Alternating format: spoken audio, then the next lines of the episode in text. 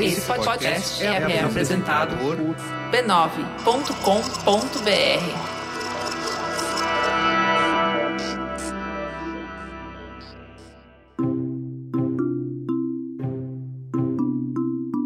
Bem-vindas ao Histórias de Ninar para Garotas Rebeldes, um podcast do B9 em parceria com a Timbuktu Labs e com apoio do Bradesco.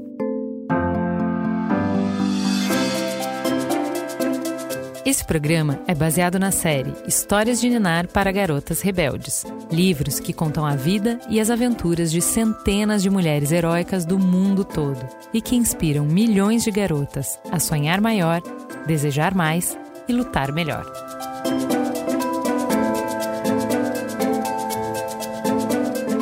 Quem conta a história de hoje é a Flávia Sintra.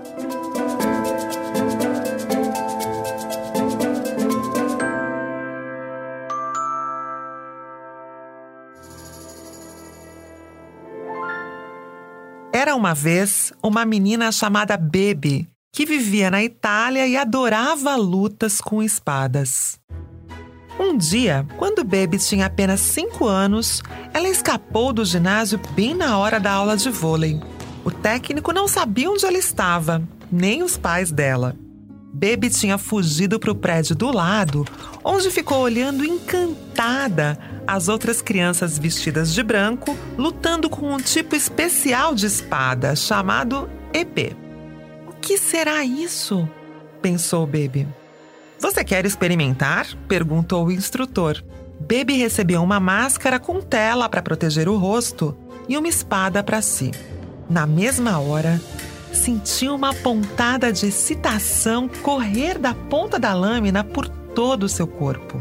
Quando os pais dela a encontraram, ela já estava perdidamente apaixonada pela arte da esgrima.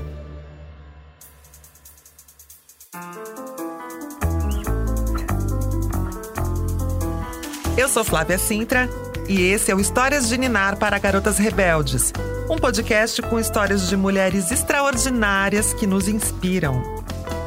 Esta semana, Bebe Viu.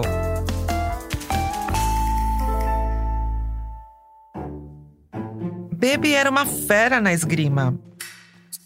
Ela sentia suas coxas queimarem quando os técnicos a obrigavam a manter a posição em guarda. Engarda. Enquanto os segundos iam passando devagar, ela sentiu o coração disparar, ansiosa pelo momento de liberar todo o corpo. Quando ela achava que não ia conseguir mais aguentar, o técnico gritava. Os pés de Baby começavam a se mexer como se tivessem vontade própria. Eles se moviam para frente e para trás, avançando e recuando, como se ela estivesse dançando com o adversário. A adrenalina corria em suas veias enquanto seu rosto corava. Mas ninguém ia ver seu rosto vermelho e suado por trás da máscara. Ela nunca tinha se sentido tão invencível, nem tão livre. Às vezes, ela não conseguia ser rápida o suficiente e sentia a ponta da espada do outro esgrimista contra o peito. Era irritante, mas ela deixava para lá. O negócio era reiniciar tentar de novo. Em poucos segundos, o choque entre as espadas recomeçavam. Baby sabia que tinha pés rápidos e um tronco forte. A espada parecia um prolongamento natural do seu braço. A parte de cima da sua coxa se contraía exatamente quando ela avançava, pegando o adversário desprevenido. Mas, nesse esporte, a estratégia é outra. Depois de cada assalto, o técnico dizia a ela exatamente onde tinha errado e como evitar aquele erro da próxima vez.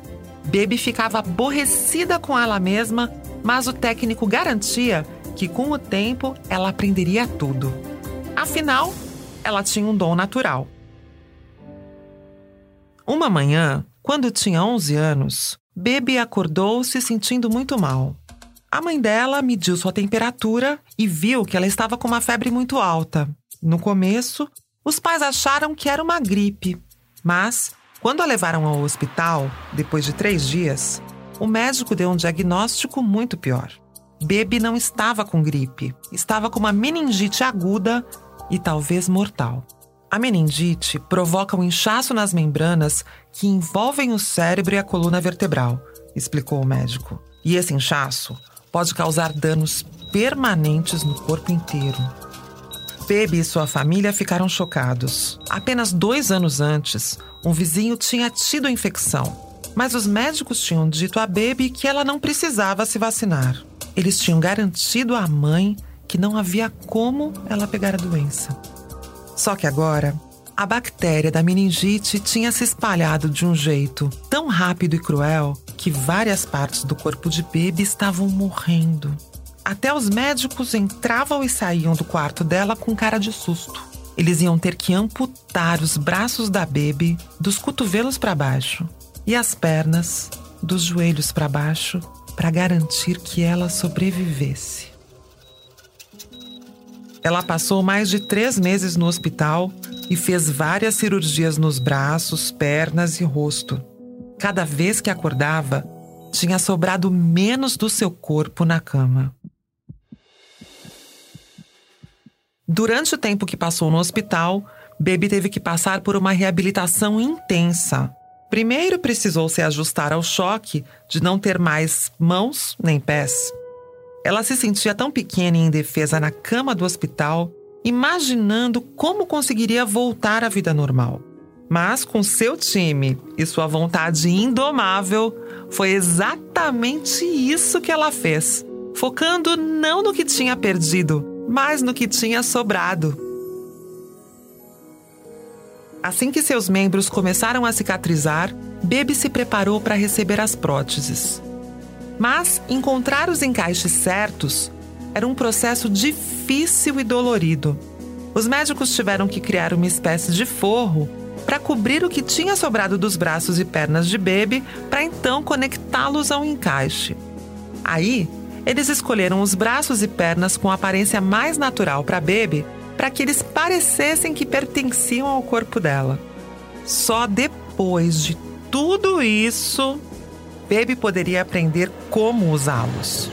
Baby teve que reaprender todas as tarefas que fazia automaticamente, como escovar os dentes e segurar uma colher.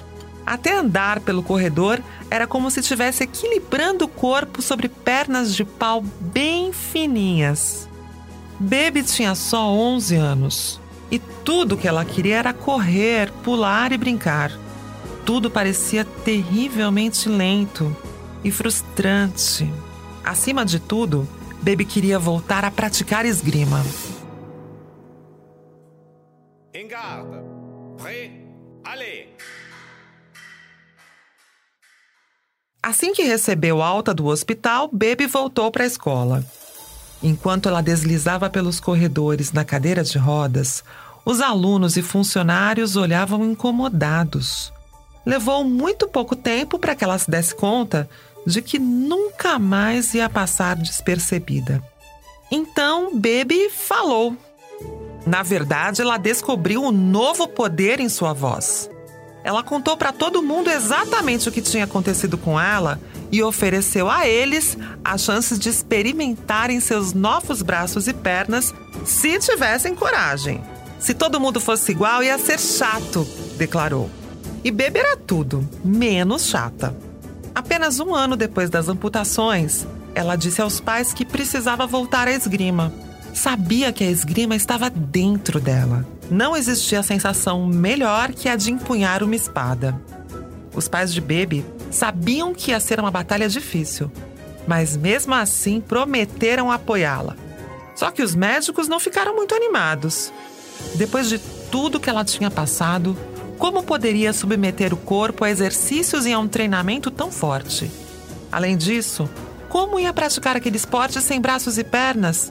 Ninguém nunca tinha feito aquilo antes. Mas Baby se recusava a aceitar um não como resposta. Se não tivesse todas as partes do corpo necessárias para ser uma esgrimista tradicional, então ela ia ter que inventar um novo conjunto de membros.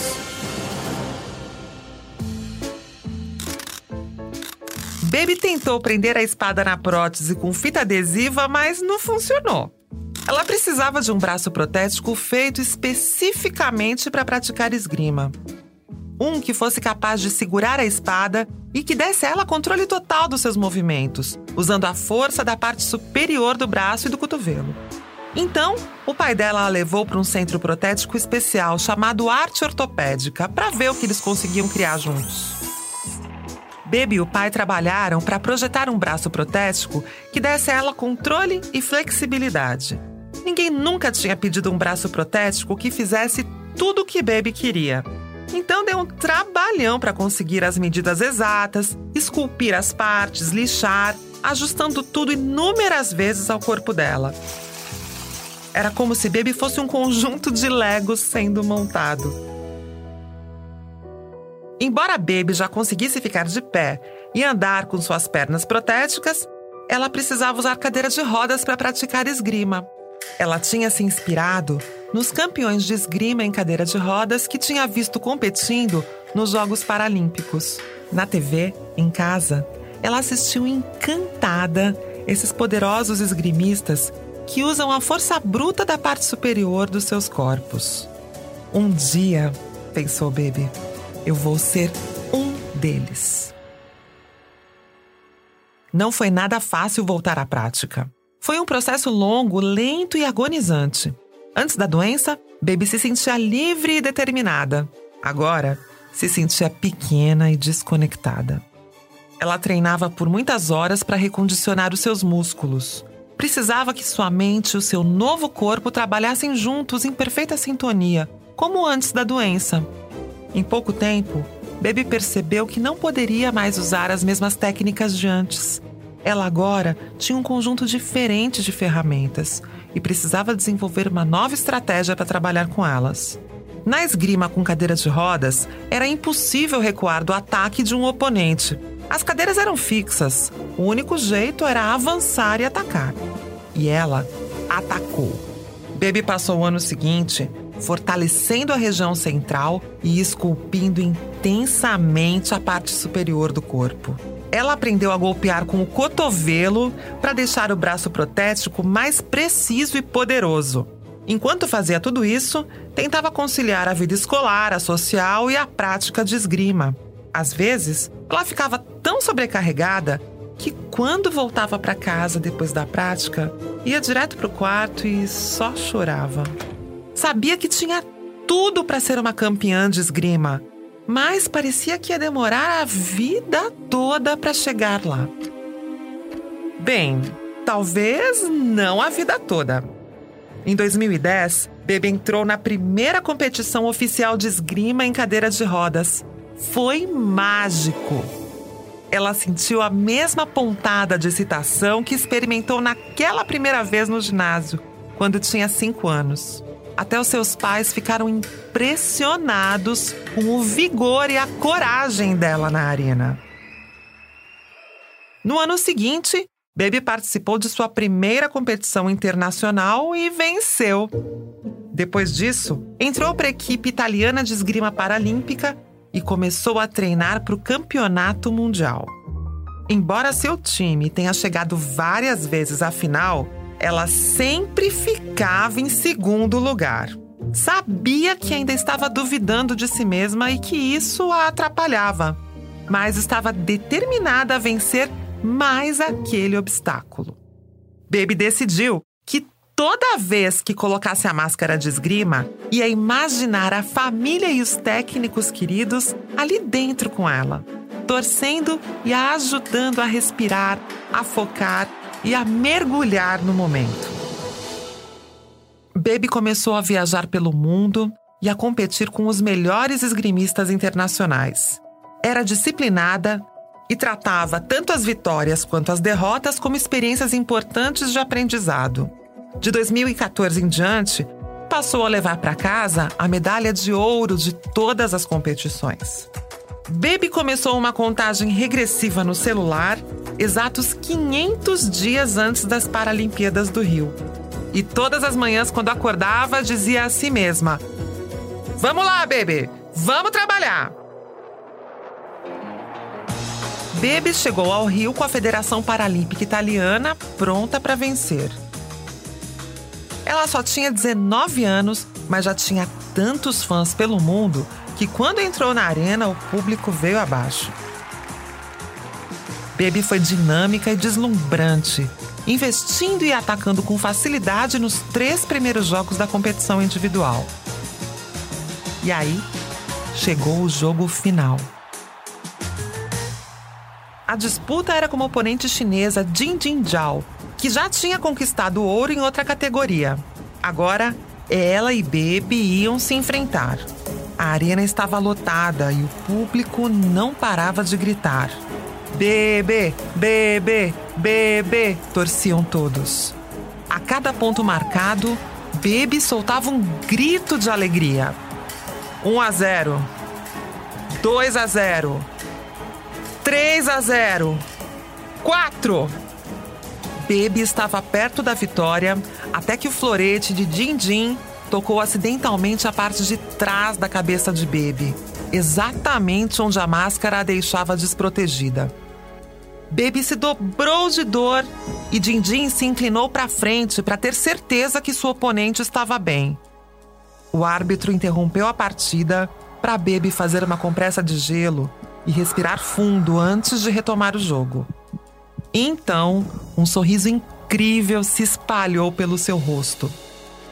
Baby estava de volta, movendo-se em sua cadeira de rodas, avançando, golpeando, defendendo, gritando de alegria. Quando Baby marcou o ponto final, ela arrancou a máscara, gritando e chorando, enquanto os fãs vibravam loucamente. Ela tinha ganhado! Na cerimônia de premiação, Baby beijou e até mordeu a sua medalha de ouro, cantando o hino do seu país enquanto a bandeira italiana era hasteada. O técnico, orgulhoso, empurrou sua cadeira de roda em volta da arena.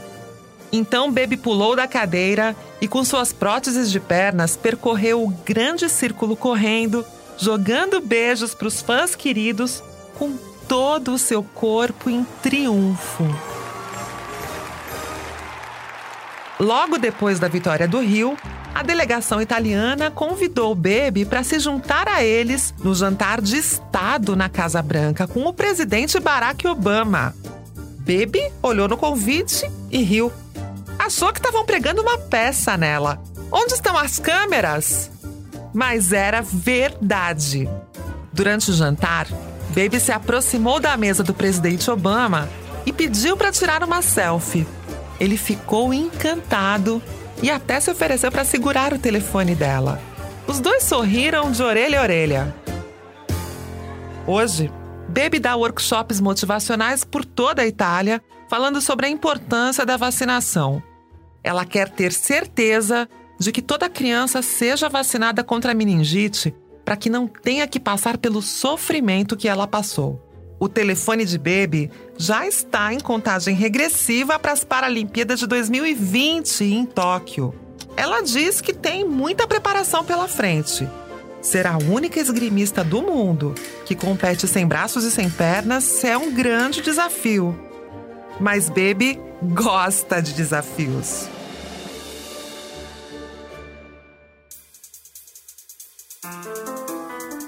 Oi, eu sou a Rafaela, tenho 7 anos e sou de São Paulo. O episódio de hoje foi apresentado por Fávia Sintra, jornalista, repórter e palestrante. Ela é ativista pelo direito de pessoas com deficiência, inspirando superação em muitos. Este podcast foi criado por Timbuktu Labs é adaptado para o português por B9. Ele é baseado na série de livros Histórias de Ninar para Garotas Rebeldes, escrito por Helena Faville e Francesca Carvalho e publicado no Brasil pela VR Editora. Se você gostou desse programa, compartilhe em suas redes sociais e com seus amigos e família. Você pode conferir os outros episódios em garotasrebeldes.b9.com.br. O roteiro original do episódio é de Abby Sher. Sound design e trilha sonora original Eletra Bargiak. O B9 tem a coordenação geral de Carlos Merigo, Juva Lauer e Cris Bartos. Direção criativa Alexandre Potashev. Edição Mariana Leão. Produção Letícia Valente. Tradução Juliana Geve. Apoio Andy Lopes e Beatriz Fioroto. Atendimento Camila Maza. Fique ligada e continuem rebeldes! Direitos Autorais 2021 pertencem a Timbuktu Labs. Todos os direitos em todos os países são reservados a Timbuktu Labs. Por mais uma temporada, esse podcast é oferecido pelo Bradesco. O Bradesco acredita que o mundo é de quem ousa desafiar o futuro, como foi feito pelas mulheres reais que protagonizam essas histórias. Nem sempre será fácil. Muitas vezes as portas estarão fechadas e pode até parecer que ninguém estará ao seu lado. Mas de uma coisa você pode ter certeza: toda vez que alguém estiver preparado para fazer a diferença, pode contar com o Bradesco. Não importa a sua idade, você tem o poder de mudar o mundo. Vamos desafiar o futuro juntas.